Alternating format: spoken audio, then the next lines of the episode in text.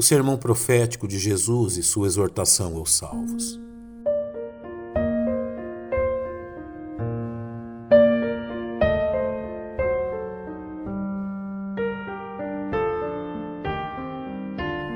Antes de sua paixão e crucificação, o Senhor Jesus deixou a seus discípulos um sumário dos acontecimentos futuros relacionados à sua prometida segunda vinda, o qual conhecemos como seu sermão profético.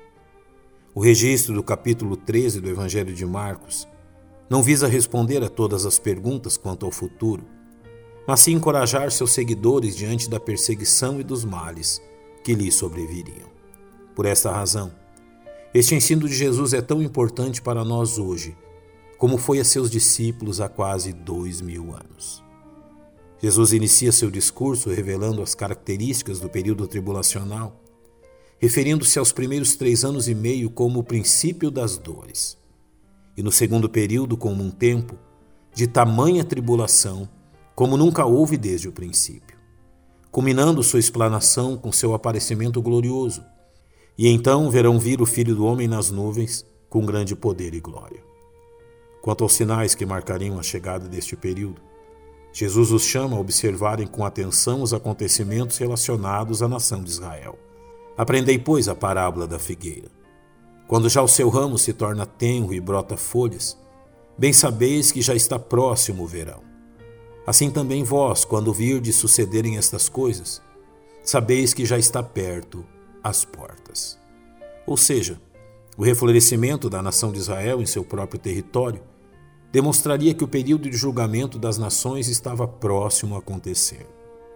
Notem que Jesus não fornece a seus discípulos uma data, ressaltando que o tempo quando estas coisas ocorrerão é de exclusiva competência de Deus Pai. Mas daquele dia e hora ninguém sabe, nem os anjos que estão no céu, nem o Filho, senão o Pai. O mestre então passa a proferir uma parábola quanto à atitude que seus discípulos devem demonstrar enquanto aguardam tais acontecimentos. Olhai, vigiai e orai, porque não sabeis quando será o tempo. É como um homem que, partindo para fora da terra, deixou a sua casa e deu autoridade aos seus servos, e a cada um a sua obra, e mandou ao porteiro que vigiasse. Vigiai, pois, porque não sabeis quando virá o Senhor da casa se à tarde, se à noite, se ao cantar do galo, se pela manhã, para que vindo de improviso, não vos ache dormindo. E as coisas que vos digo, digo-as a todos: vigiai. Encontramos três lições preciosas neste ensino de Jesus, que se aplicam também a nós hoje quanto à atitude que o Senhor espera de nós, enquanto aguardamos pelo arrebatamento. Primeiramente, devemos confiadamente esperar por seu iminente retorno sabendo que isto pode acontecer a qualquer momento, porque não sabeis quando virá o Senhor da casa. A exortação dada por Jesus não aponta para o quando, mas para o como aguardamos, de forma que nossa atitude seja a mesma, independente da contagem do tempo.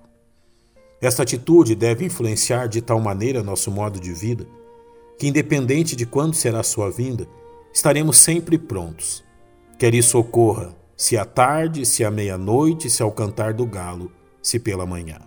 Ou seja, os afazeres cotidianos e os planos de vida que venhamos a traçar não devem se sobrepor à viva expectativa do arrebatamento. Também devemos nos manter sempre em prontidão a se encontrar com Ele, para que, vindo de improviso, não vos ache dormindo. Que nos recordemos das palavras do apóstolo Paulo quanto a esta verdade. E digo isto conhecendo o tempo, que já é hora de despertarmos do sono, porque a nossa salvação está agora mais perto de nós do que quando aceitamos a fé.